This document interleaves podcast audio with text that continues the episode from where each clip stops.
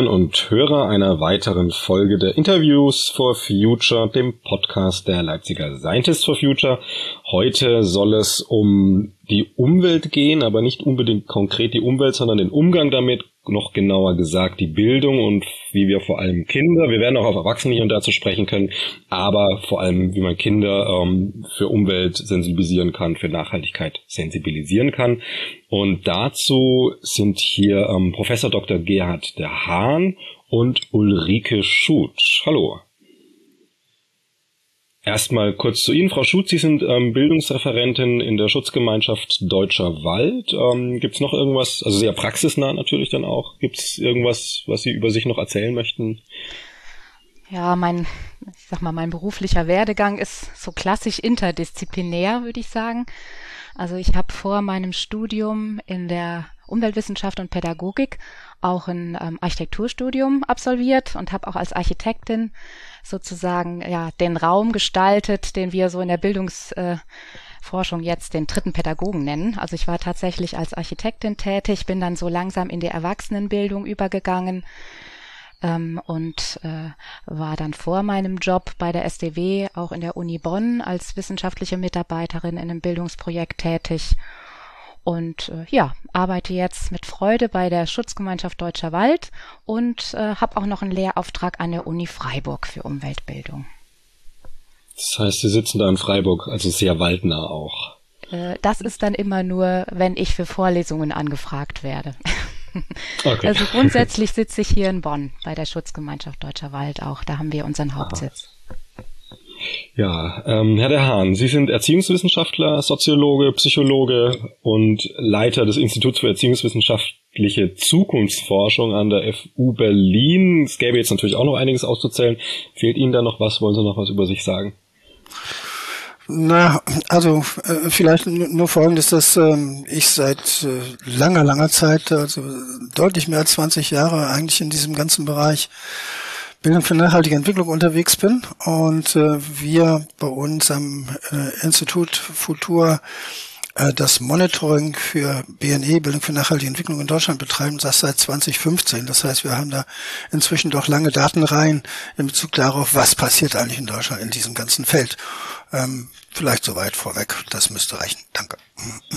Genau, wollen wir den Begriff mal definieren, weil Bildung für nachhaltige Entwicklung klingt jetzt vielleicht auch erstmal so wie, man hat halt Bildung, Nachhaltigkeit, Entwicklung so zusammen addiert. Das ist aber durchaus auch ein stehender Begriff. Also es ist, können Sie da mal ein bisschen was zu sagen, dass wir einfach die, unsere Hörerinnen und Hörer so eine klare Vorstellung haben. Es ist nicht nur frei nachhaltige Entwicklung ist und Bildung, sondern dass es tatsächlich auch ein Konzept ist, dass da ein Programm dahinter steht. Ja, genau. Das ist ein Konzept, das äh, entwickelt wurde in den letzten 20 Jahren, kann man sagen, auch in Deutschland in vielen Modellversuchen erprobt wurde äh, vom Konzept her.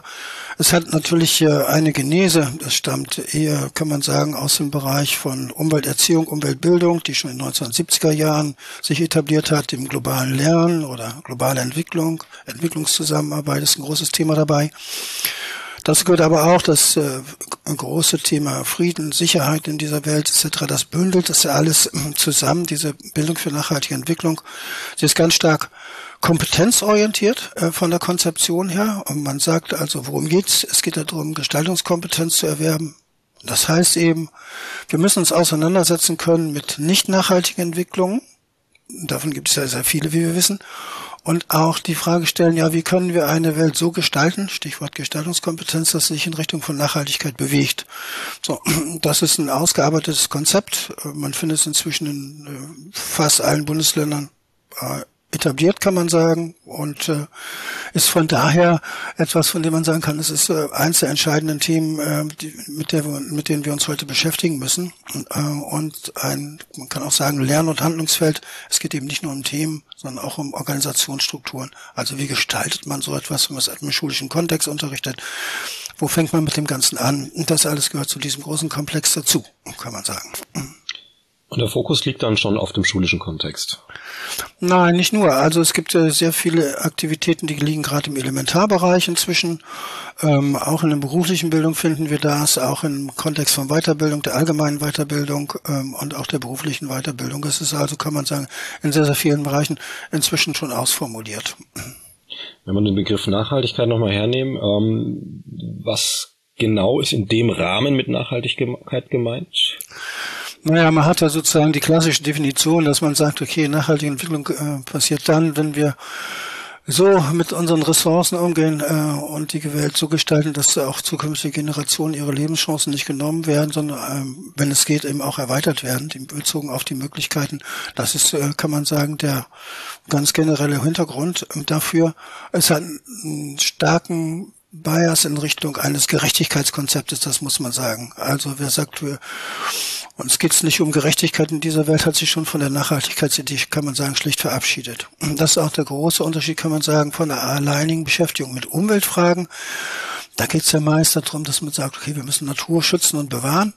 Wichtiger Aspekt, ganz zentral auch weiterhin, aber man muss dazu nehmen, was ist mit den gesellschaftlichen Verhältnissen und Strukturen. Nicht? Also geht's eben auch um andere Dinge, ähm, Armut zum Beispiel, ähm, Wohlfahrt gehört zu den großen Themen dazu, das Gesundheitsthema etwa auch. Das alles gehört inzwischen zu diesem ganzen Bereich von Nachhaltigkeit dazu. Ohne das kann man das nicht diskutieren. Okay, also tatsächlich wirklich ein Blick auf, wie schaffen wir die Welt, wie formen wir die Welt. Genau, dass man sagen kann, sie ist, äh, wird als lebenswerte erhalten und das hat eben seine Grundlagen darin, dass wir die große Biosphäre, auf die alles aufruht, erhalten, dass wir unsere Gesellschaft anders umgestalten, dass sie gerechter ist, als sie derzeit ist und die ökonomischen Verhältnisse so, dass man sagen kann, na, wie soll ich es einfach formulieren, dass wir eher eine haushältische Ökonomie haben als eine, die permanent auf Expansion und Wachstum setzt in der klassischen Form. Ähm, Frau Schutt, die Schulen sind natürlich trotzdem ein relevanter Punkt, ähm, weil da natürlich viel Bewusstsein geschaffen wird. Ähm, wie ist denn da so die Lage, was diese Thematiken angeht? Also ich persönlich kann mich noch erinnern, da habe ich nicht viel gelernt an der Schule zu, aber das hat sich ja vielleicht geändert. Mhm. Also ähm, dies vor allen Dingen in Deutschland von Bundesland zu Bundesland sehr unterschiedlich, weil wir ja eben ein föderales Land sind und Bildungssache eben Ländersache ist. Das ist schon mal der erste Punkt. Ähm, es gibt viele tolle Initiativen, also so so sehen wir das von der Schutzgemeinschaft Deutscher Wald. Äh, so habe ich das kennengelernt in meinem Arbeitskontext, wie zum Beispiel in NRW ähm, die Initiative Schule im Aufbruch oder ähm, Schule der Zukunft. Also es gibt unglaublich tolle Ideen ähm, die schon umgesetzt werden, aber so wie ich das im Blick habe, sind das oft äh, vereinzelte Initiativen und äh, in der Fläche und in der Breite und vor allen Dingen im Schulalltag sind die noch zu wenig etabliert. Es gibt so ein paar Leuchttürme, wie zum Beispiel Bayern im Grundschulbereich, die haben jetzt in Bezug auf Wald äh, im, selbst im Lehrplan schon stehen, dass in der dritten Klasse alle Kinder sich mit Waldthemen beschäftigen sollen und auch ähm, rausgehen sollen, also in die Natur und in den Wald. Also das ist eigentlich ein ganz gutes Beispiel. Wir von der Schutzgemeinschaft Deutscher Wald haben zum Beispiel auch sehr erfolgreiche Unterrichtsprogramme, die darauf zielen, Kompetenzen im Sinne einer Bildung für nachhaltige Entwicklung zu fördern, wie zum Beispiel die Unterrichtseinheit Soko Wald, die auch BNE zertifiziert ist, oder auch das neu entwickelte Programm Wir und der Wald, das jetzt im Juni startet, ähm, das wir auch nach dem Bildungsverständnis BNE entwickelt haben und äh, bei dem die Kinder sehr spielerisch, sehr eigenaktiv und mit unterschiedlichen Methoden über die ökologische, soziale, aber auch ökonomische Bedeutung von Bäumen und Wäldern lernen. Und zum Schluss entwickeln sie sogar selbst Pläne, wie sie die Wälder schützen können. Ähm, das Besondere an dem Programm ist, das kann oder das findet drinnen im Klassenraum statt und auch draußen. Das heißt, die Kinder, die wechseln während dieses Programms auch den Lernort. Aber letztlich sehr unterschiedlich. Dann gibt es vielleicht ein Bundesland, wo Sie sagen, okay, da passiert gar nichts, da muss wirklich nachgeschärft werden? Also wir haben uns äh, von der, also kürze jetzt mal Schutzgemeinschaft Deutscher Wald mit SDW ab. Also wir haben uns ähm, in der SDW mit zwei Studien dazu eingehend beschäftigt, weil wir ja auch unsere Programme ähm, natürlich erstens auch modern ähm, ausrichten wollen und entwickeln wollen und zum Zweiten auch gucken wollen, ähm, wie äh, sieht denn so die Lage in der Zielgruppe aus, also an den Schulen. Da haben wir einmal ähm, die Studie Nat Fokus Naturbildung ähm, durchgeführt, wissenschaftlich Daten erhoben und da haben wir festgestellt, ähm, bundesweit, es ist so, dass ähm, solche äh, Naturerfahrungen oder ja Ausflüge in die Natur, in den Wald in der Grundschule noch sehr oft stattfinden. Also da ist es fast flächendeckend, gibt es dafür Zeit und das passt auch irgendwie in den Lehrplan rein, wenn die Lehrkräfte dazu Interesse haben und sich dahinter klemmen und das mit den Schülerinnen und Schülern umsetzen wollen. In der weiterführenden Schule ist es tatsächlich ähm, viel seltener, dass solcher Freiraum ähm, noch besteht und äh, es ist auch von Bundesland zu Bundesland unterschiedlich. Also solche Länder wie Bayern, habe ich eben schon erzählt, ähm, das liegt auch natürlich ein bisschen an der Zusammensetzung der Menschen, die in diesem Bundesland leben. Ähm, ist es eher ländlich geprägt oder eher städtisch, wie zum Beispiel in NRW? Das ist natürlich mit der höchsten Bevölkerungsdichte eine ganz andere Voraussetzung als in einem Land wie Mecklenburg-Vorpommern. Ähm, in NRW gibt es trotzdem, das muss man sagen, ähm, eigentlich vorbildlich für Deutschland einen Titel für solche BNE-Initiativen im Landeshaushalt. Also da gibt es, glaube ich, mein letzter Stand der Dinge war 1,5 Millionen Euro ähm, ohne dass das jedes Mal verhandelt werden muss, einen Titel für solche BNE-Netzwerke beziehungsweise BNE, also Bildung für nachhaltige Entwicklung, Veranstaltungen. Also von daher finde ich NRW da ganz vorbildlich, aber ähm, letztendlich äh, da werden Sie bestimmt, Herr Dehan, gleich auch noch was zu sagen, ähm, gibt es natürlich noch viel, viel Handlungsbedarf in den Schulen. Solche, solche ja, Formate, ähm, Aktivitäten und Inhalte ähm, wie dieses Bildungskonzept, was Herr Dehan eben vorgestellt hat, auch tatsächlich umzusetzen im Alltag.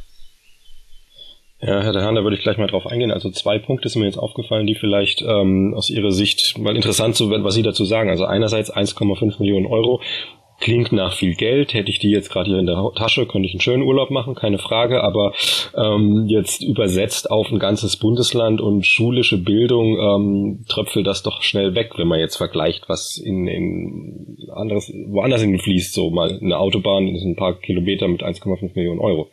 Ähm, und das andere, was Frau Schut gesagt hat, wenn, also mehr oder weniger Zitat, sinnsinnhaftes Zitat, wenn die Lehrerinnen und Lehrer das wollen. Also wenn die Lust haben, irgendwie jetzt nicht in Vergnügungspark zu gehen oder sonst wohin, sondern in den Wald, ähm, fehlt es da einfach an Struktur? Ja, das tut's ganz sicher. Ähm, man wird äh, ein Kilometer Autobahn auch gar nicht für 1,5 Millionen bekommen. Übrigens, es kommt darauf an, wo man baut.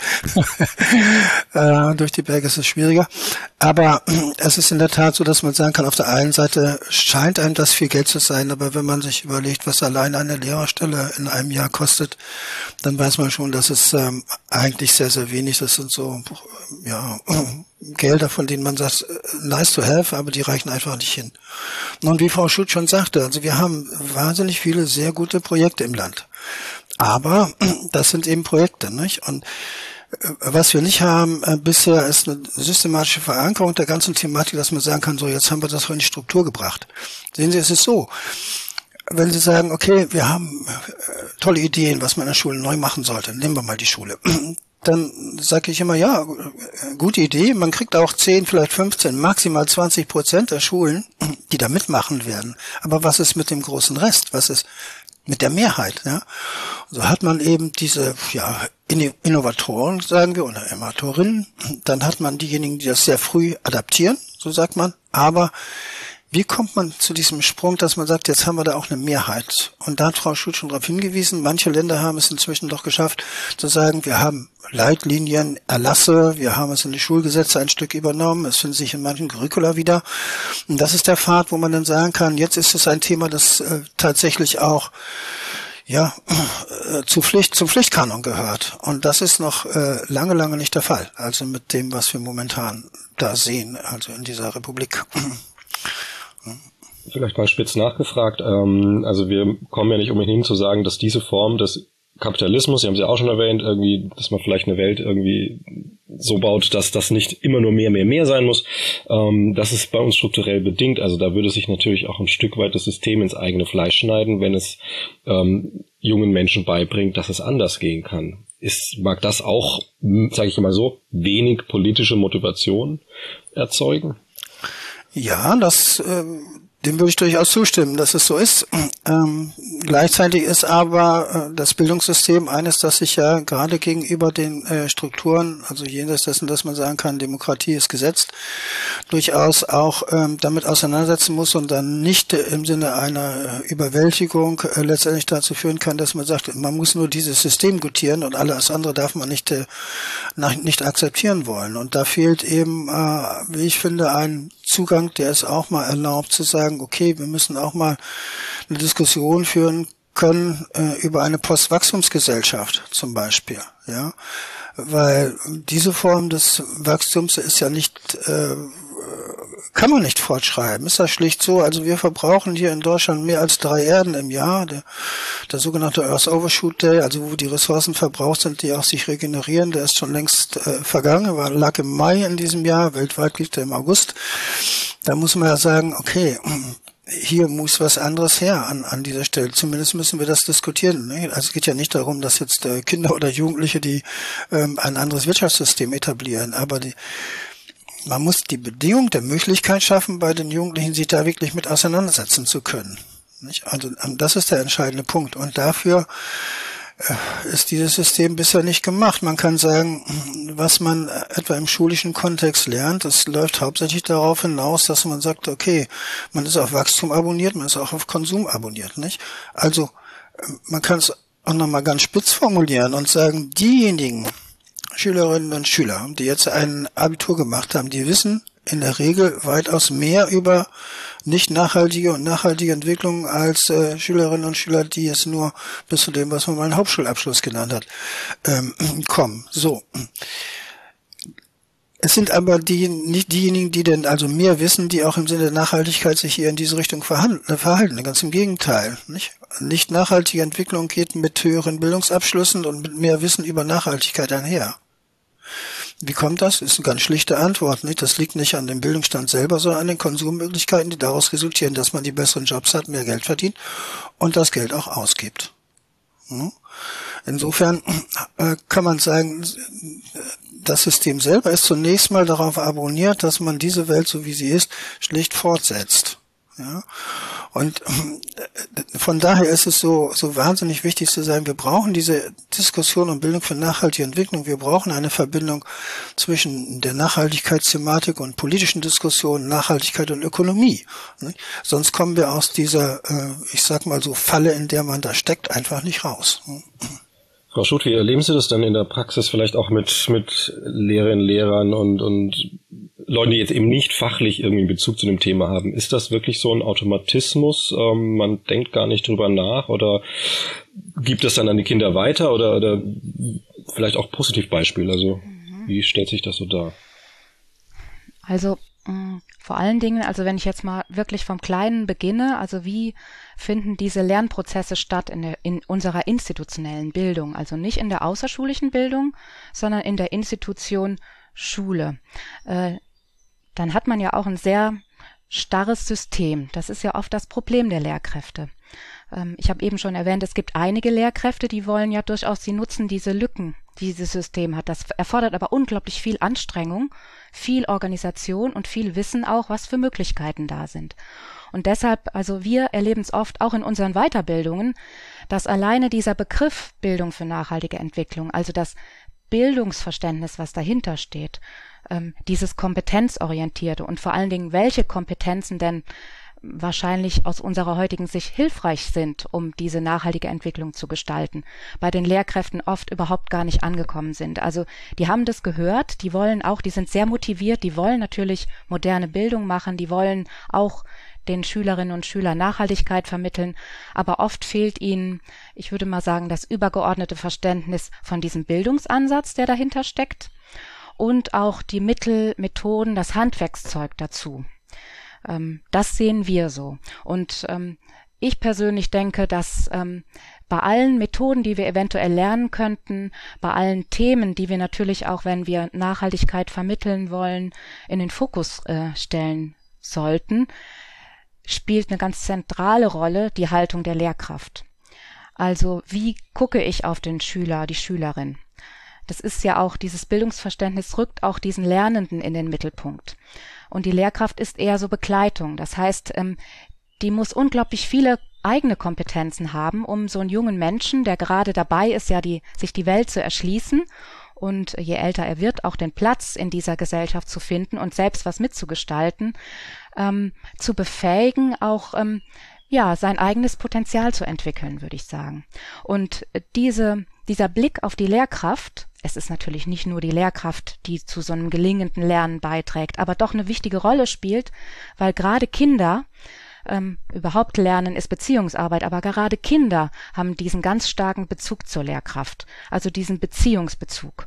Und ähm, aus dieser Erkenntnis heraus, ähm, aus diesem modernen Bildungsverständnis heraus, ähm, sehe ich es so, dass die Lehrkraft, die ausgebildete Lehrkraft viel zu wenig im Mittelpunkt steht, inwieweit sie auch selbst diese Kompetenzen bei sich erstmal entwickeln könnte, so dass sie dann, ja, wie gesagt, die Schülerinnen und Schüler ähm, in diese komplexe Welt, in dieser komplexen Welt begleiten kann, auch offen ist für Unwissenheit, für vielleicht, ja, jetzt gibt es gerade im Moment keine Lösung, da müssen wir vielleicht einen anderen Weg einschlagen, also für, für auch ja, Lernprozesse, die vielleicht mal misslungen sind. Da hat was nicht geklappt. Also so eine Offenheit bei den Lehrkräften, ähm, ja, würden wir uns wünschen oft als außerschulischer Lernkraft.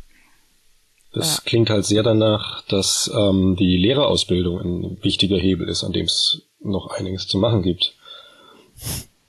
Tja, das ist das ganz große Defizit, was wir haben. Also bundesweit die Ausbildung der Lehrkräfte, äh, kann man sagen, ähm, nach unseren Erhebungen, die wir haben, hat äh, fast niemand innerhalb der ähm, Ausbildungszeit ähm, irgendeinen Bezug zum Thema Nachhaltigkeit oder Bildung für nachhaltige Entwicklung gehabt. Und das geht bis in die jüngste Zeit hinein. Also es ist nur ein minimaler Prozentsatz, der überhaupt während des Studiums damit konfrontiert worden wäre. Außer in dem Fach Geografie, muss man sagen. Aber das ist eben auch ein sehr kleines Fach. Nicht? Aber selbst im Bereich von ähm, Politik, etwa mit Postwachstumsgesellschaft konfrontiert zu sein, ist ja die Ausnahme als mal eine Regel. Ähm, selbst im Bereich der Biologie konzentriert sich das auf ökologische Fragen und die Zusammenhänge, die eigentlich notwendig sind, also dieses Interdisziplinäre, ähm, fehlt da gänzlich.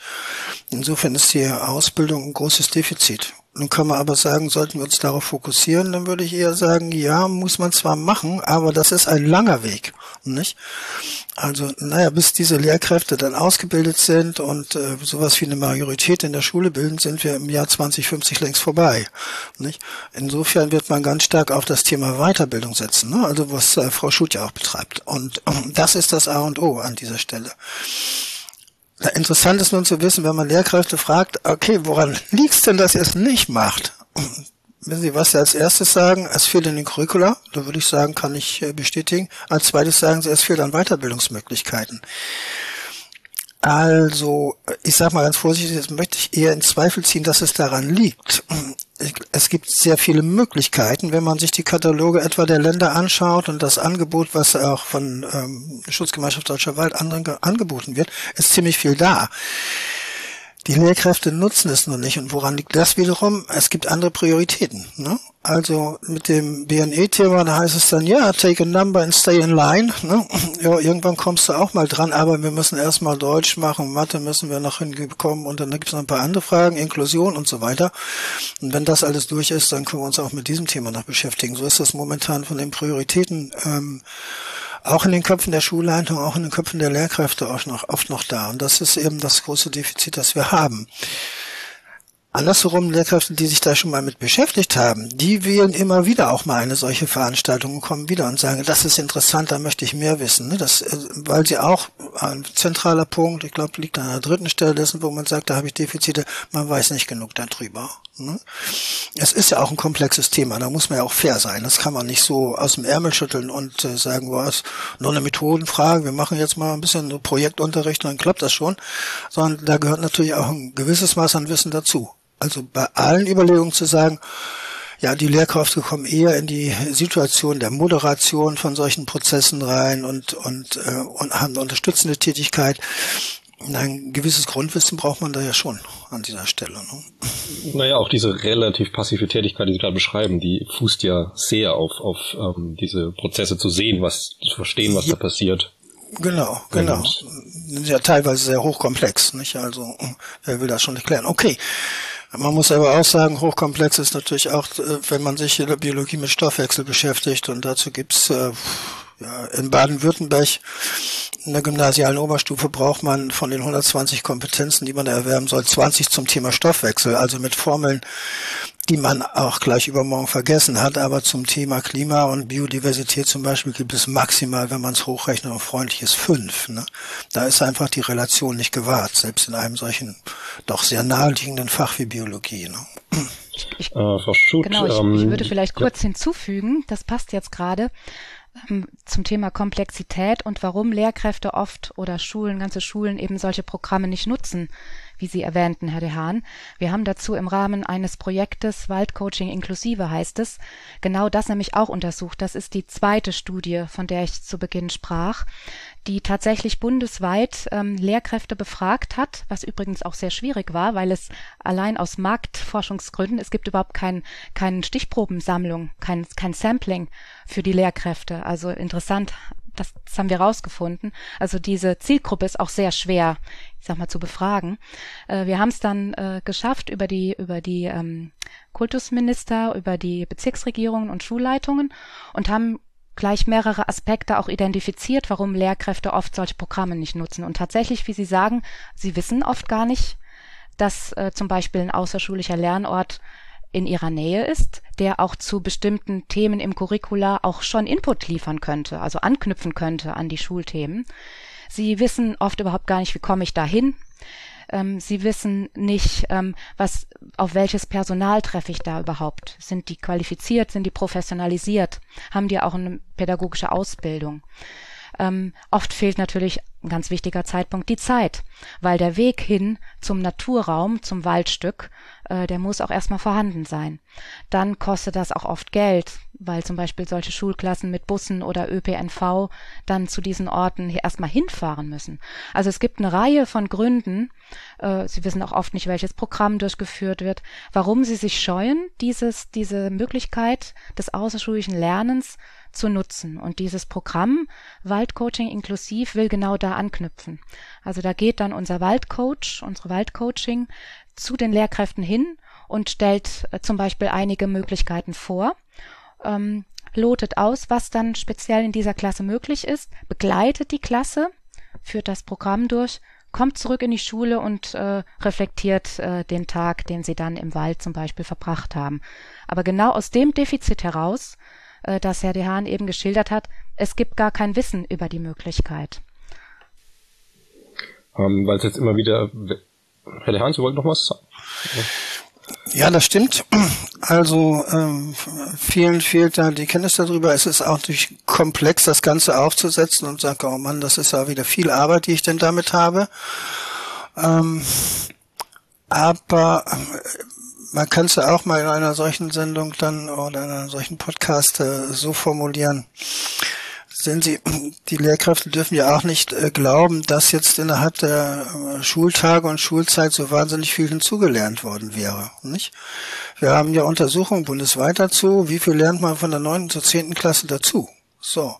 Und dann wissen wir, weder in Mathe noch Deutsch lernen sie überhaupt was dazu. Und in Naturwissenschaften, nehmen wir an Biologie, es ist so, gut, die Hälfte weiß ein bisschen mehr, aber 30 Prozent sind konstant geblieben, aber 20 Prozent wissen als 10. Klasse weniger als in der 9. schon mal wussten. Ja, also insofern kann man sagen, jeder Fridays for Future, wo die Schülerinnen hin sollen, wenigstens neunte, zehnte Klasse, würde ich sagen, den sollte man freigeben, haben sie wenigstens ein bisschen politische Bildung, wo sie was von haben. Und auch solche Einrichtungen zu besuchen sind keine verlorenen Tage. Und das wissen wir seit Jahrzehnten, nicht? Walter Kempowski, der hat mal einen kleinen Band gemacht, das ist äh, sozusagen der Geschichtenschreiber der Nation, der Geschichtsschreiber der Nation, der die Leute befragt hat, hat mal über 5000 Deutsche befragt, was sie aus der Schulzeit noch wissen. Was haben die behalten? Also viel Rauschen, hin und wieder mal eine Formel, die sie nicht auflösen könnten, E gleich m mal c Quadrat zum Beispiel. Oder sie haben, und dann wird es interessant, sich an Projekte erinnert und Initiativen, die man gemacht hat. Also wo man sagte, da waren wir draußen, da haben wir dieses und jenes, da habe ich Neues erfahren, etc. Das wissen sie auch noch im, im Erwachsenenalter. Und vieles anderes dann eben schlicht vergessen. Insofern würde ich schon sagen, genau diese Tage, die man draußen verbringt oder anderen, an anderen Orten, wo man sich von anderen mal etwas äh, erzählen, beibringen lässt, was äh, erforschen und entdecken kann, das ist sehr hilfreich. Wenn man es, muss man ganz deutlich sagen, auf Kontinuität stellt. Also diese One-Shot-Geschichten äh, helfen da sehr wenig. Nicht? Gibt's ja auch äh, tolle äh, Untersuchungen zu, ne, etwa zum Girls Day oder sowas. Da waren dann die Berliner ähm, Mädchen dahin gegangen wurden danach gefragt, wie war's denn? Ah, großartig. Und wenn man ein halbes Jahr später fragt, wie war's denn auf dem Girls dann sagen die, wo bin ich gewesen? Dann ist das schon wieder vergessen. Ich will sagen, also der Weg da von, von Frau Schul ist schon richtig. Man braucht im Grunde verlässliche Kooperationsstrukturen, die auch eine Verbindlichkeit haben und die nicht sagen, das ist jetzt mal ein netter Ausflug, den wir gemacht haben, sondern das ist tatsächlich ein Beitrag zum Lernen im Kontext dieser Debatten um die Nachhaltigkeit oder nicht nachhaltige Entwicklungsprozesse. Äh, Frau Schutt, weil Sie gemeint haben, ähm, dass Lehrerinnen und Lehrer, die mal an so einem ähm, Bildungsprogramm teilnehmen, dann immer wieder kommen. Wie würden Sie es denn aus der Erfahrung so einordnen? Sind das Leute, die eh das Interesse haben und dann kommt man halt mal wieder und mal wieder oder es wird da auch viel angefixt bei Leuten, die vielleicht ja, das sich mal so mitgenommen haben und auf einmal merken, wow, das nützt. Also es ist ähm, die Studie Waldcoaching inklusive hat tatsächlich herausgefunden, dass es natürlich erstmal die Lehrkräfte sind, die eh schon sehr affin sind zu Naturthemen, Umweltthemen, die ähm, womöglich auch schon ähm, ein gutes Beispiel kennen, wo das geklappt hat. Und vielleicht auch aus eigener Erfahrung in ihrer eigenen Lernbiografie ähm, noch in Erinnerung haben, ähm, das und das hat mir zum Beispiel in meiner Schulzeit besonders gut gefallen und da habe ich besonders viel gelernt. Also das sind bestimmt in erster Linie die Lehrkräfte.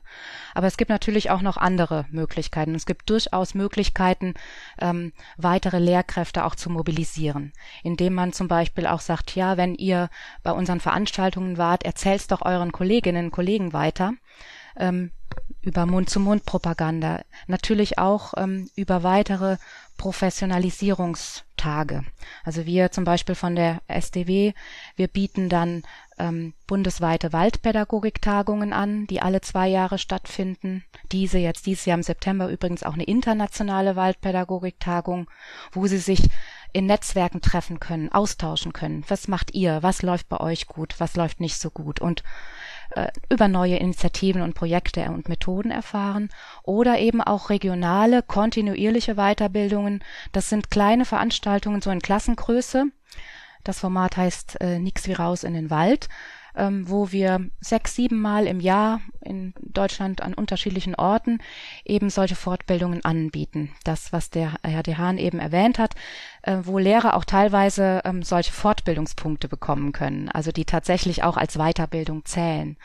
Und äh, auf solchen Formaten ähm, treffen wir dann tatsächlich auch mal Menschen, die mit dem Thema ganz neu erst in Berührung gekommen sind. Und das ist natürlich eine Wahnsinnschance, äh, diese Menschen zu begeistern für erstens mal die Waldthemen, aber auch das Lernen draußen, einfach das Draußensein in Bezug auf ganz verschiedene Aspekte, ähm, die in so einer Lernsituation auftreten.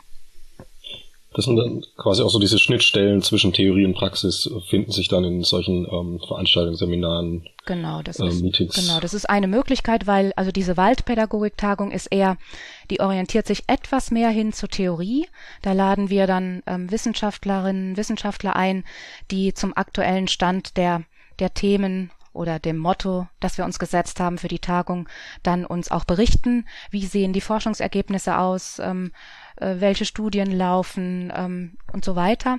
Ähm, und diese Nix wie raus in den Wald ist dann eher, da geht es fast ausschließlich in den Wald. Also richtige, ich sag mal, aktive Übungen. Wir machen alles selbst mit, äh, wie so ein Waldtag gestaltet werden kann. Also da geht's richtig praxisnah zu. Und das sind so die Schnittstellen, die wir versuchen auch zu nutzen, um unsere Programme ähm, so weiterzuentwickeln. Der Gewinn ist natürlich auf der einen Seite klar, wenn jetzt äh, Lehrkräfte, die gerne rausgehen, aber die diesen theoretischen Unterbau noch nicht so haben, ähm, dass der danach dazukommt. Jetzt mal gespiegelt, Herr De Hahn, jetzt aus der Sicht des Theoretikers, ich sage jetzt nicht, dass Sie nur Theorie machen, aber das ist jetzt quasi Ihre Rolle hier in, in dem Podcast. Ähm, ist das auch für Leute, die sich, sag ich mal, mehr oder weniger wissenschaftlich oder mehr oder weniger rein wissenschaftlich damit beschäftigen, also mehr theoretisch, auch mal wieder ein gutes äh, Momentum, um auch mal wieder Kontakt zu, zu dem Objekt tatsächlich fühlbar zu machen oder ja, das ist auf, das ist auf jeden Fall so, nicht? Also, äh, das Gros der Lehrkräfte, worauf rekurrieren, die haben ihr Schulbuch in der Hand und das ist sozusagen das, was sie, sie äh, dann jeweils nutzen. Hin und wieder nochmal ein anderes Arbeitsblatt dazu. Und die Schulbücher sind in dieser Hinsicht auch nicht immer auf den allerneuesten Stand, beziehungsweise haben die zentralen Themen auch nur auf ein paar marginalen Seiten dann ähm, registriert. Wenn man sich das aber mal anschaut, also äh, Frau Schult berichtet von den Veranstaltungen, die sie machen, ähm, etwa in der Studie, die wir äh, haben machen lassen von Werner Ries und Co. von der ähm, PH Freiburg, dann ist es so, wenn ich das richtig erinnere, dass eine Lehrkraft maximal alle zehn Jahre mal eine solche Veranstaltung besucht, im Schnitt, ne, wenn man das mal versucht zu, mitteln. Und das ist dann eben viel zu wenig. Gleichzeitig ist aber so, also das ist so bei uns im Haus entstanden äh, im Rahmen des Monitoring, äh, diese Erhebung bei 2500 jungen Menschen zwischen 14 und 24 und bei 500 Lehrkräften, wie sie zu dem Thema stehen, haben wir ein ganz anderes Bild. Es ist äh, die jüngste Erhebung davon, äh, Antje Brock und Julius Grund sagt, ja, bei den Schülerinnen ist es so, dass sie sagen, 40 Prozent sage und schreibe, der Unterrichtszeit sollte wesentlich zum Thema Nachhaltigkeit gehen. Ja? Und das unter 2500 Befragten. Und bei den Lehrkräften liegt die Quote sogar noch höher. Wir haben auch eine Erhebung, das äh, lohnt sich da reinzuschauen, das ist der ähm, Bildungsbericht von Freiburg aus dem letzten Jahr 2022, der geht nur zur Bildung für nachhaltige Entwicklung. Da sagt die Bevölkerung von 16 bis ich glaube, älteste Person war 93, dass mindestens ein Viertel der Zeit, sowohl im schulischen, im hochschulischen wie im Weiterbildungsbereich, sollte der Nachhaltigkeitsthematik gewidmet sein. So. Insofern haben wir auf der einen Seite eine hohe Relevanz, die ihm zugeschrieben wird, auf der anderen Seite ein hohes Defizit, was äh, bezogen auf die Kompetenzen da ist, im Weiterbildungssegment etwa, in dem Ausbildungsbereich und natürlich auch innerhalb des schulischen Curriculums, nicht? Ein Großteil der Schülerinnen und Schüler sagt, na, das Thema, ja, ist mir vielleicht mal begegnet, aber es sind noch mehr dabei, die sagen, habe ich nie was von gehört, als diejenigen, die sagen, ja, das ist öfter mal vorgekommen im Unterricht. Also da sind äh, haben wir noch sozusagen eine eklatante Lücke. es gibt so eine gewisse Erwartungshaltung, kann man sagen, auch eine Freundlichkeit der Thematik gegenüber. Das ist nicht nur soziale Wunsch, das kann man herausrechnen in der Empirie, aber es ist eben sozusagen dieser der Handlungsimpuls, der fehlt an vielen Stellen noch. Nicht? Das ist, wie kommt das natürlich? Also man sitzt in seinen Gewohnheiten drin und da kommt man schlecht raus. Ne? Es gibt äh, generell an sehr vielen Stellen innerhalb der Schulleitung, auch bei den Lehrkräften muss man offen sagen, innerhalb der äh, Bildungsadministration sowas wie eine Resistance to Change. Ne? Es gibt so einen Widerstand gegenüber dem Wandel, der jetzt sich nicht sozusagen deutlich artikuliert in Protest dagegen, gar nicht mal, aber der so diese ganze Bildungsmechanismus äh, funktioniert nicht so, dass man sagt, das ist jetzt offen und freundlich einer solchen Thematik gegenüber. Nicht? Da müsste man dann schon anders ansetzen. Ne? Also wenn etwa in Finnland jetzt gesagt wird, wir können nicht weitermachen mit rein fachlichen Unterricht, wir brauchen so etwas anderes, das die dann Phänomenunterricht nennen. Wir würden eher sagen, es ist so ein Projektunterricht. Und, von dem Sie sagen, das ist äh, nur zukunftstauglich, da lernen die tatsächlich was, die äh, Kinder und die Jugendlichen. Heißt eben zu sagen, man setzt da ganz anders an. Wir beschäftigen uns mit äh, der Geschichte unserer Region und äh, reden äh, etwa mit Förstern und Försterinnen gibt's ja auch bestimmt. Äh, oder mit den äh, Architektinnen vor Ort äh, und äh, anderen Leuten, äh, die das auch etwas zur Geschichte des Ortes beitragen können und zur Entwicklung, auch im Sinne von nachhaltiger oder nicht nachhaltiger Entwicklung. Das sind andere Zugangsformen, die sehr schwer fallen. Für die meistens, die, wie Frau Schütz schon sagte, für viel die Zeit einfach nicht reicht. Ne? Da sagen sie, da sitze ich so unter Druck, kann ich nicht machen. Und wenn man dann sagt, ah, es gibt aber gute Beispiele, könnt euch daran orientieren, nicht? dann haben wir eine große Menge an Bedenkenträgern, die immer uns erklären, warum das jetzt ausgerechnet an dieser Schule, wo man selber tätig ist, nun mal gerade nicht geht. Ne? Also man sucht die Tür nicht, sondern ja, sie ist auch so schwergängig, ne? ja, gut. ähm, ist jetzt eine steile These, aber ähm, wir sehen natürlich auch die heutigen erwachsenen Entscheidungsträgerinnen, Entscheidungsträger, die dann, naja, vielleicht mit relativ wenig Nachdruck hinter dem Thema hängen. Ähm, ist das vielleicht auch ein Stück weit ein Abbild von viel zu wenig ähm, nachhaltiger schulischer Entwicklung von vor 20, 30, 40 Jahren? Ja klar, das ist ein langer Prozess, nicht? Also ich sage manchmal, nichts ist so konservativ wie die Schule. Ähm, naja, selbst das Militär hat sich ja teilweise selbst abgeschafft über die Jahrzehnte. Ähm, mit der Schule ist es so, dass sie immer noch sozusagen den Klassiker haben. Das Licht, das kommt immer von links, weil die meisten schreiben mit rechts. Nicht? Man hat vielleicht die Bankreihenform mal aufgegeben und jetzt U-Form oder solche Tische strukturiert, aber vorne ist die Lehrkraft und da ist auch noch ein Pult. Dann ist das Whiteboard da oder was äh, andere Maschinerie, die man inzwischen da nutzt. Aber die klassische Unterrichtsform von 45 Minuten ist noch da. Und äh, da ist man auch so eingeübt. Ich war letztens auf einer Veranstaltung, da haben in Berlin Hellersdorf äh, sechs Schulen gemeinsam versucht, äh, in der Zukunftswerkstatt sich die Schule der Zukunft vorzustellen. Die große Pointe, die sie alle hatten, diese Schülerinnen und Schüler daran teilgenommen haben, waren, die sagten, okay, der 45-Minuten-Tag ist Mist. Und da dachte ich, gut, Jetzt wird spannend. Sie sagten, die Schulstunde sollte nicht mehr als 30 Minuten haben und dann brauchen wir Ecken zum Chillen. So. Ich meine, das ist nun auch, auch irgendwie, glaube ich, nicht die Lösung, weil in 30 Minuten passiert dann noch weniger als in 45. Ne?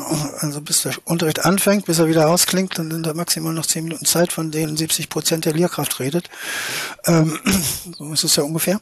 Also das ist dann schon, äh, will sagen, äh, uns fehlt an manchen Stellen tatsächlich auch die Fantasie. Ne? Also die sozusagen die, die Antizipation. Wo müssen wir eigentlich hin mit der ganzen Geschichte? Wofür braucht man diese Bildung? Wofür braucht man diesen, das ganze schulische Lernen oder auch diese Form von allgemeiner Weiterbildung, etwa was die Volkshochschulen offerieren etc. Ja, dass man da, wie soll ich sagen, wir brauchen sowas wie einen Aufbruch nicht, an dieser Stelle, was Neues zu denken.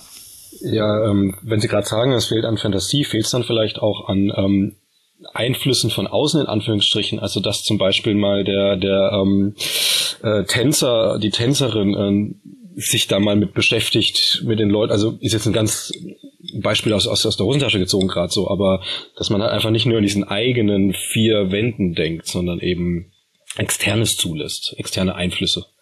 Ja, das ist ein ganz, ganz entscheidender Fall. Nicht? Also man versucht ja inzwischen auch über viele Pfade, äh, etwa äh, im Kontext des, äh, wir haben ein großes Portal, das BNE-Portal äh, als Website. Ähm, da gibt's eben auch den Versuch, äh, probieren wir es auch mit Influencerinnen, nicht? also die dann äh, Statements abgeben und versuchen, dazu motivieren, in diese Richtung zu gehen. Ähm, ich habe jetzt nicht eruiert, welchen Effekt das Ganze macht, ähm, aber es ist schon richtig zu sagen, äh, lass uns doch mehr auch Personen in die Schulen reinholen, die sich mit äh, solchen Thematiken beschäftigen und sich damit auseinandersetzen. Nicht? Aber dann kommt oft wieder das Argument, ja, aber ähm, das ist zwar gut und schön mal zu machen, aber es muss ja eben auch dann nicht nur eine Lehrplanrelevanz haben, sondern es muss dann auch noch für für Tests eine Bedeutung haben etc., für die Notengebung und so weiter und so fort, dann äh, braucht man ja auch ziemlich viel Zeit, um das Ganze zu, zu sondieren. Im Grundschulbereich, etwa im Brandenburgischen, kann man hochrechnen, vergeht ungefähr ein Drittel der Zeit damit, irgendwas abzutesten. Ja. Ähm, das reduziert natürlich die Lernzeit beziehungsweise auch die Offenheit für was anderes. Dann macht man lieber mal selber so einen Wandertag, das hat man reguliert, da weiß man, was auf einen zukommt, ist man nicht so unsicher ne, in Bezug auf das, was, äh, was da eben auch, wenn man einen anderen Lernort besucht, da passieren könnte. Ne. Wie gesagt, also gibt nochmal das Stichwort, ja, wir brauchen ja größere Verbindlichkeiten. Wobei, auch das muss man deutlich sagen, alle neueren ähm, Schulordnungen, äh, Curricula etc. sehen auch vor, dass man mit außerschulischen Partnerinnen zusammenarbeitet. Das ist inzwischen, kann man sagen, fast durchgängig so formuliert, wird allerdings dann eben auch nicht eingeholt. Nicht? Insofern kann man sagen, wenn ich vorhin formulierte, ja, wir sind auf dem Weg, da vom, von den Projekten äh, Strukturen etablieren zu wollen. Das versuchen wir ja bundesweit. Wir haben eine nationale Plattform, die sich damit beschäftigt. Da ist im, beim BMBF angesiedelt, wo sehr, sehr viele Akteure dabei sind, in Fachgruppen und so weiter und so fort. Aber jetzt versuchen wir diese Strukturen hinzubekommen äh, in den Bildungsplänen für den Elementarbereich, in den schulischen äh, Curricula, Lehrplänen und so weiter ähm, Rahmenplänen, wie immer die heißen in einzelnen Ländern, ähm, bis hin in die berufliche Bildung hinein. Aber jetzt stehen wir plötzlich vor dem Phänomen, wir haben, wie soll man das sagen, sowas wie ein Vollzugsdefizit. Ne? Also, dass es da dann plötzlich wieder zu langsam ist. Also mir wesentlich zu langsam. Ne? Sehen Sie, diese Agenda 2030, die Sustainable Development Goals, die sagen in Kapitel 4.7, okay, bis 2030 sollen alle befähigt sein, im Sinne nachhaltig handeln zu können. Bis 2030. Hey, Leute, das sind noch sieben Jahre, ja. Und wenn man heute die äh, Schülerinnen und Schüler fragt, also aus äh, unseren Erhebungen, ja, äh, glaubt ihr denn, dass ihr über die Schule im Sinne der Nachhaltigkeit befähigt worden seid? äh, auch handeln zu können, dann stimmen dem nur 14 Prozent zu, der Schülerinnen und Schüler. 14 Prozent, das ist dann einfach wirklich viel, viel zu wenig an der Stelle. Da wird mir so ein bisschen bange, also dass man so ein Ziel wie äh, alle zu befähigen bis 2030 tatsächlich unterläuft. Das äh, in, innerhalb der nächsten sieben Jahre müsste dann schon sehr, sehr viel passieren, wenn das noch gelingen soll. Sonst läuft man unter dieser Latte durch. Ja, was ja sowieso so ein Punkt ist, also gerade den Stichpunkt, Stichwort Klimawandel, ähm, also wir können uns jetzt nicht in den Schulen ähm, die zukünftigen Politiker erziehen oder sag mal, das ist zu spät. Ähm, ich würde dieses Thema trotzdem noch ein Stückchen wechseln. Ähm, Frau Schut, Sie sind ja sehr in der Praxis unterwegs, sind auch in den Wäldern und kennen oder kennen auch die Leute, die das tun, ähm, begleiten das viel, äh, diese Bildungsarbeit. Ähm, also mir persönlich fällt es immer wieder auf, ähm, durch wie viel tote Wälder man eigentlich läuft. Da summt nichts mehr, da, da ist kaum noch ein Vogel. Ähm, also bekanntermaßen ist ja auch mehr Insekten mittlerweile in den Städten als, als auf dem Land, einfach weil das Nahrungsangebot größer ist in den Städten. Ähm, was macht es denn mit den Bildungsmöglichkeiten und vor allem mit dem, mit dem Erfahrungsaspekt, ähm, wenn ich jetzt durch einen, sag ich mal, durch Baumreihen ohne, ohne Tiere laufe, als Kind, als, als Lehrkraft, wie auch immer, mhm. ähm, und da dann irgendwie ein Gefühl entwickeln soll? Naja, das ist, ist ein guter Erfahrungswert, ist nämlich die Realität im Moment. Also ich kann natürlich äh, mit meinen Lernangeboten nicht in, ich sag mal, ähm, untypische Situationen des Alltags hinein kann ich auch, aber ähm, das bringt mir wahrscheinlich nicht so viel Differenzerfahrung. Also zunächst ähm, ist es ähm, ist es ja so, dass einige Gebiete in Deutschland äh, durch diese Trockenheit äh, sehr stark gelitten haben, wie zum Beispiel die Region äh, im Harz. Und äh, man hat dann dieses dieses äh, Bild vor Augen, wo eben die Wälder ob abgetrocknet oder beziehungsweise die Bäume gefallen sind, äh, teilweise schon abtransportiert und es nur noch Brachland gibt. Aber das ist ja ein schöner Bildungsansatz. Also man weiß ja, das ist ja das Lernen am Problem. Man sieht jetzt, äh, flächig sind die Wälder jetzt da erstmal vernichtet worden und fragt sich jetzt, ja, wie ist es denn dazu gekommen? Und dann kommt man ja sehr schnell dahin, dass es eben eine nicht nachhaltige Waldbewirtschaftung war, die jetzt zu dem unglaublichen Flächenverlust gekommen ist, abgesehen natürlich von diesen Ereignissen, die durch den Klimawandel jetzt konkret dazu beigetragen haben. Aber zum Beispiel Mischwälder, in Regionen, wo es Mischwälder gibt, ist es nicht so frappierend. Da gibt es eben die Wälder noch. Also es ist ja nicht so, dass in Deutschland alle Wälder jetzt abgestorben sind. Das heißt, man kann eigentlich konkret an dem Beispiel ein sehr gutes Bildungsprogramm aufstellen und mit den Schülerinnen und Schülern diskutieren, fragen, was glaubt ihr, was ist passiert und äh, aber dennoch auch Verständnis dafür haben, warum haben unsere Vorfahren denn diese Monokulturen, die Fichten gepflanzt. Das hat ja auch einen Sinn. Die haben das nicht gemacht ähm, aus lauter Nachsicht, weil sie dachten, in 80 Jahren oder 70 Jahren ist mir das egal, ob es den Wald noch gibt. Das kommt ja aus der Zeit, als in Deutschland durch ähm, ja durch die Reparationshiebe, das heißt, ähm, als Deutschland den Krieg verloren hat und die Alliierten ganz viel Holz entnommen haben aus dem Wald, ähm, wieder schnell aufforsten mussten. Und da hatte sich die Fichte eben angeboten. Und aus damaliger Sicht war das vernünftig, diese Fichten zu pflanzen oder zu setzen. Also von daher solche ähm, solche Situationen, ähm, die bieten einen hervorragenden Lernanlass zu gucken, ähm, was ist da passiert, ähm, was können wir tun, um die Fläche wieder aufzuforsten, um die wieder zu begrünen, damit da wieder Wald entsteht. Und da gibt es auch nicht nur die eine Lösung. Also das ist eigentlich ein wunderbarer Lernanlass, solche, so eine Fläche, die wir nicht unbedingt wünschen, aber ähm, die ähm, eben auch genutzt werden kann als Chance. Ich wollte noch auf was anderes zusätzlich raus, nämlich ähm, also die Differenz zum Beispiel, wenn ich mich jetzt an meine Kindheit erinnere und was da noch an Insekten, auch Schmetterlinge ist eine schöne Art von Insekten zum Beispiel, die erfreuen direktes Kinderherz unterwegs war, das hat mir definitiv was mitgegeben an Naturliebe und Naturnähe. Und heute haben wir einen fast schon mikroskopischen Bruchteil dieser, dieser Tiere noch, noch im Wald, in der Stadt, überall eigentlich. Ähm, ist das eine Gefahr, dass man einfach auch automatisch als, als Menschheit, also die nachwachsende Generation, immer mehr Naturnähe verlieren, weil sie, sie, sie schwirrt ihnen nicht vor dem Gesicht herum. Also das ist jetzt eine sehr komplizierte Antwort. Die kann man wahrscheinlich jetzt in so einer kurzen Zeit gar nicht äh, beantworten, äh, denn erstmal müsste man äh, der Sache auf den Grund gehen, ob tatsächlich wir heute als Menschen weniger Naturliebe empfinden als zum Beispiel in unserer Zeit, als wir Kinder waren das ist dieses ganze Thema Naturdefizitsyndrom, Naturentfremdung. Ähm, den Begriff verwenden wir gar nicht so gerne, ähm, weil der Blick auf die Natur sich auch immer wandelt.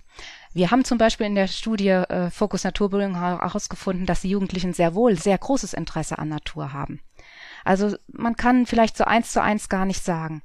Nichtsdestotrotz ist es unglaublich hilfreich, wertvoll und auch wissenschaftlich bestätigt, dass Naturerfahrungen und natürlich je kleiner man ist, je öfter man die hat, ähm, dazu beitragen, ähm, Interesse für solche Naturthemen zu bekommen und vor allen Dingen auch ähm, das Umweltbewusstsein, das Naturbewusstsein positiv beeinflussen kann, wenn diese Naturerfahrungen auch positiv waren. Und das wiederum ist dann die Voraussetzung überhaupt, um auch umweltgerecht oder nachhaltigkeitsfreundlich ins Handeln zu kommen. Also von daher sind solche Naturerfahrungen, wie Sie die eben beschrieben haben, sehr, sehr wertvoll, wichtig. Und wir als STW, wir, das ist sozusagen unser Mantra und unser Credo, ähm, dass wir solche Naturerfahrungen am besten für alle Kinder auch ermöglichen, weil wir wissen, wie wertvoll die sind für die Entwicklung und auch zum Aufbau von Naturbewusstsein. Naja. Herr Dehan. Ja. ja, widersprechen Sie. Ja, es, ja, nein, widersprechen will ich gar nicht. Es trägt schon dazu bei. Also äh, auch das äh, ist äh, so ähm, ein Ergebnis aus unseren Erhebungen, die wir haben, dass diejenigen, die schon frühe Naturerfahrungen gemacht haben, noch ähm, ja ein deutliches Interesse daran haben, auch im Sinne von Nachhaltigkeit zu handeln. Okay, man kann sagen, das ist eine ja, ein guter Faktor, um etwas in dieser Hinsicht vorherzusagen, dass man in diese Richtung sich bewegt. Äh, stärker als etwa das schulische Curriculum das macht. Aber es ist nicht der beste Prädiktor, sondern äh, ja, das ist äh, die nachhaltige Gestaltung der Schule und ihrer Schulumwelt. Also das, was wir mit so Englisch Whole Institution Approach nennen oder das, was auch der gesamtinstitutionelle Ansatz genannt wird. Mein Gott, was gibt's für deutsche Worte? Ähm, worum geht's? Also, dass man sagt, es ist nicht nur das äh, schulische Curriculum, also der Lehrplan, der das vorsieht, sondern es ist das Schulleben selber, also von den Ressourcen, die man verbraucht, Energie, Mobilitätsstrukturen, Weiterbildung des äh, Personals, ähm, kurz und gut, also sozusagen der ganze Komplex, die Schule ist ein Vorbild. Und wenn diese Einrichtungen, die ein Vorbild sind, die ähm, haben einen deutlichen Impact in Bezug auf das Handeln in Richtung von nachhaltiger Entwicklung. Das ist ganz interessant zu sehen. Was eigentlich ja auch nahe liegt, dass wenn man sagt, okay, ich lebe in einer solchen Einrichtung, ich liebe dieses Ganze, dann hat das eine große Chance, nicht? sich in diese Richtung zu bewegen. Äh, das spricht nicht gegen diese Naturerfahrung, ganz im Gegenteil. Also wenn man das noch ähm, addieren könnte, wird es sicher noch kumulieren in diese Richtung, dass dich da stärker dahin zu bewegen. Das ist aber ganz interessant zu sehen, dass ich äh, da gerade, warum sage ich das, die Schule nicht aus der Verantwortung entlassen will, sondern sagen würde, wenn die äh, Bildungseinrichtungen sich selber in diese Richtung bewegen, das gilt übrigens auch für die Kita, gilt auch für Betriebe, ja, ähm, dann ist da durchaus eine große Chance da, das ein Potenzial zu schaffen, nicht, dass man sich Nachhaltigkeit, äh, nachhaltig verhalten soll. Das ist äh, dem Einzelnen und der Einzelnen überlassen. Das ist nicht die Aufgabe der Pädagogik. Aber dass man sich in diese Richtung zumindest bewegen kann, nicht? Die Bedingung der Möglichkeit damit schafft. Ähm, das halte ich schon für einen wichtigen Aspekt. Ja. Das heißt, wenn man es ein bisschen weiter skaliert, dann ist ja ähm, der einzelne Schüler, die einzelne Schülerin ähm, ein Teil in diesem Ökosystem Schule. Ich würde jetzt noch einen Schritt weiter gehen und sagen, diese Schule ist wiederum ein Teil im Ökosystem Stadt. Da wären dann so gedacht auch dieser städtische Wandel nicht nur für die Nachhaltigkeit an sich wichtig, sondern vielleicht auch für diesen Bildungsaspekt letztlich. Auf, auf jeden Fall, nicht? Also man muss äh, den gesamten Ort mitnehmen, auch die, die Lernumgebung die Lernmöglichkeiten, die da sind, nicht? Also also ich erinnere mich, in den 1950er Jahren, da konnte man über eine Schule noch schreiben, ich glaube, die stand in Filsmus in Österreich, da stand in großen Lettern drüber, die Schule ist das Tor zur Welt. Ja, hey, das kann heute keiner mehr sagen, nicht? Also äh, das meiste, was die äh, Kinder, Jugendlichen wissen oder auch die Erwachsenen über das Nachhaltigkeitsthema, haben sie aus den Massenmedien. Nicht? Internet, Social Media und so weiter, das ist sozusagen die erste Quelle, die sie haben. Und äh, selbst Familie ist noch vor den Bildungseinrichtungen genannt, nicht? Also die Bedeutung, die diese hm, Familie etwa hat innerhalb dieses Kontextes. Und äh, Schule muss einfach äh, viel stärkere Maße, wir reden alle von, ja, die Schule öffnet sich nach außen, aber ähm, da muss noch einiges passieren, dass es tatsächlich so ist, nicht? Also dass die Schule äh, ein Teil ist, wie ich das gerne nenne, einer Bildungslandschaft nicht? Zu der lokale Lernorte dazu gehören, äh, das Architektenbüro um die Ecke, äh, die, die Verwaltung, äh, selbst die Feuerwehr, alles das muss man an diesem, und das Theater, die Kultureinrichtung, das muss man mitnehmen. Sonst kann, glaube ich, also in Zukunft Bildung eigentlich nicht mehr gelingen.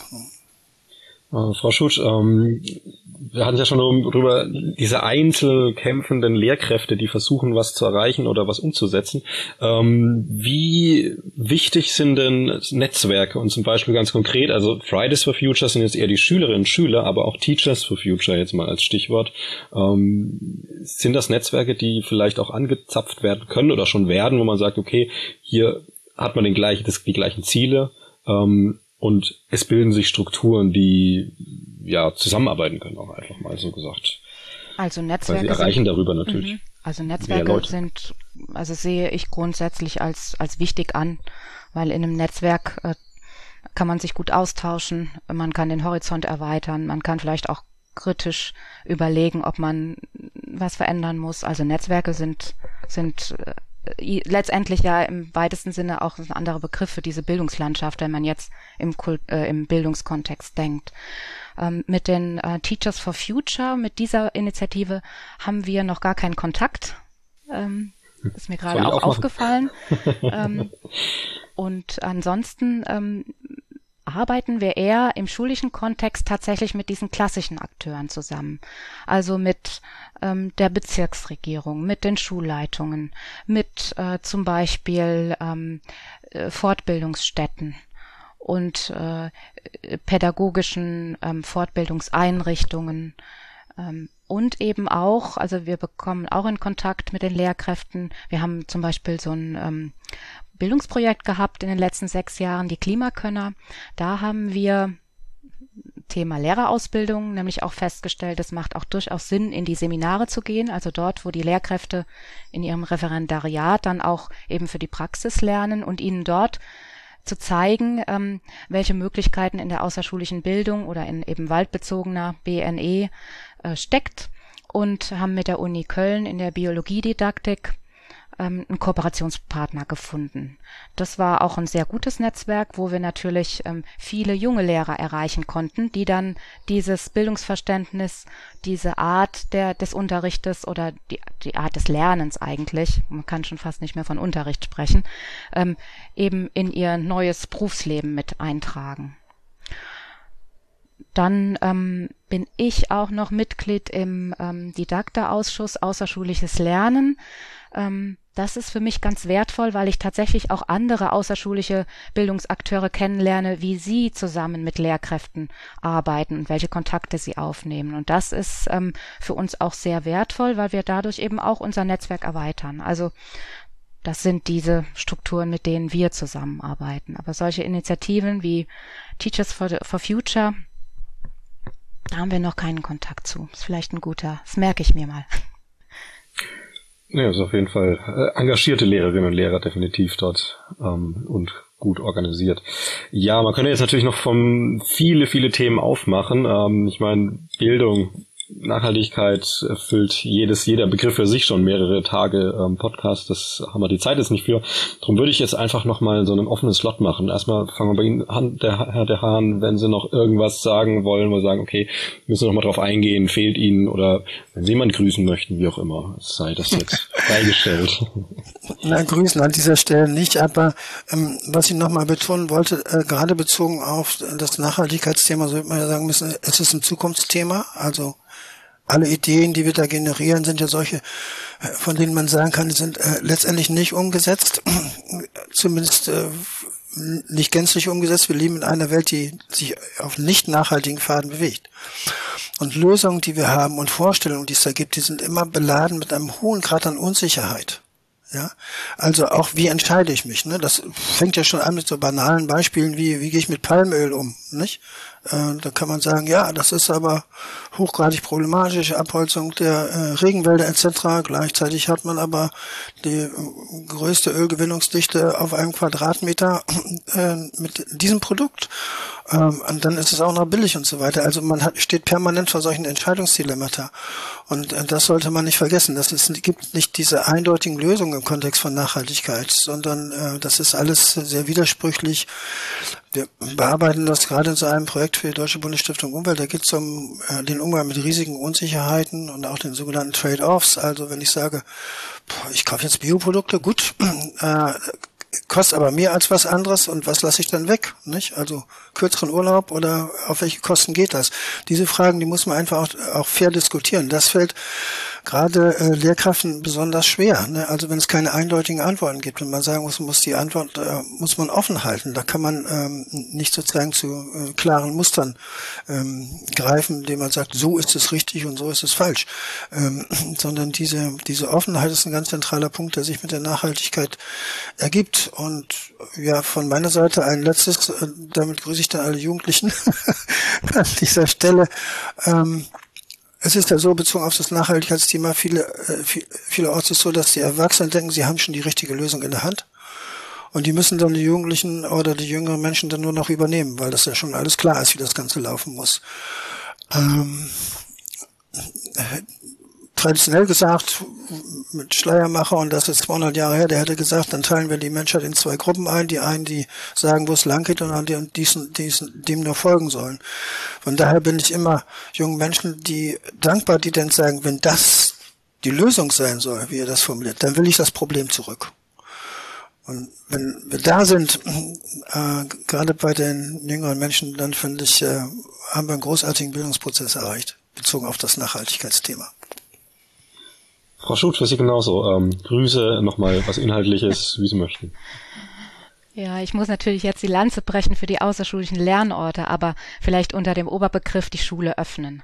Also tatsächlich ähm, vielleicht auch räumlich öffnen und nicht, ähm, also ich würde mir wünschen, dass es auch mal eine große Kultusministerkonferenz gibt, wo man tatsächlich äh, vielleicht mal so eine Roadmap aufstellt, ähm, wie so die nächsten Schritte vielleicht in den nächsten, und wenn es nur mal zwei Jahre sind, um in kleinen Schritten zu gehen, ähm, zu denken, aufstellt. Und dazu ähm, können eben außerschulische Lernorte ähm, einen, einen wichtigen Beitrag leisten, sollten sie und äh, letztendlich auch gleichwertig angesehen werden, um eben die Schule, die ja nicht nur äh, so eine geschlossene Institution ist, sondern und nicht nur ein Ökosystem Schüler und Lehrkräfte und vielleicht Stadt darstellt, sondern das ist ja auch in der Schule finden Bildungsprozesse statt und die finden im Rahmen einer Kultur statt. Also das ist ja letztendlich auch eine ja, so eine, wie, wie nennen die Wissenschaftler das, eine Enkulturation.